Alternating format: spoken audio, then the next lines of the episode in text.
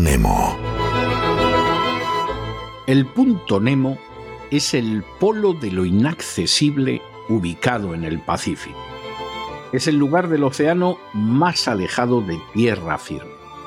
Situado en el sur del Océano Pacífico, a 2.688 kilómetros de la Antártida y cementerio de naves espaciales, el fondo del océano situado en dicho punto Nemo se encuentra a unos 3.700 metros de profundidad. Todos los jueves, a este lugar inaccesible enviamos a personas que se lo merecen.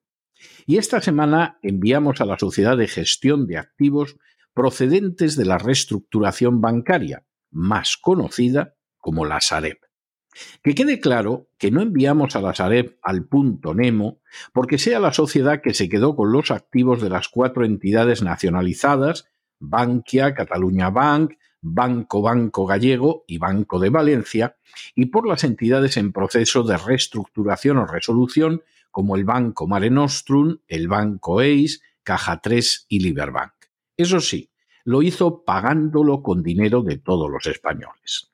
Que quede claro que tampoco enviamos a la Sareb al punto Nemo, porque para crearlas emplearan nada más y nada menos que 50.000 millones de euros financiados con deuda avalada por el Estado, es decir, con el dinero que los buscabonus de la agencia tributaria sacan a todos los españoles de los bolsillos.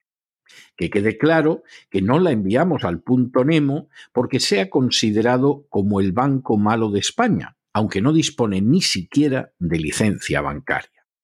Tampoco enviamos a la Sareb al punto Nemo porque se le haya otorgado un plazo de 15 años para deshacerse de todos sus activos con el máximo beneficio y a costa, por supuesto, de los contribuyentes. Ni siquiera enviamos a la Sareb al punto Nemo porque todavía tenga una deuda que raya los 40.000 millones de euros, deuda que, como pueden ustedes imaginar, asumirán los contribuyentes españoles. La enviamos al punto Nemo, porque a pesar de las decenas de miles de millones de euros que ha costado a los españoles, los pisos de la Sareb son una verdadera vergüenza que no sirven para el alquiler social del que tanto se ha cacareado. Así, por ejemplo, de los 2.709 pisos con que cuenta la Sareb en Madrid, 2.709, solo 5, 5 como los cinco sentidos o los cinco dedos de la mano, solo 5 son habitables. Es repugnante, es indecente, es inmoral que la Sareb, que ha costado decenas de miles de millones de euros a los españoles, ni siquiera se haya tomado la molestia de mantener en estado de habitabilidad las miles de viviendas con que se quedó.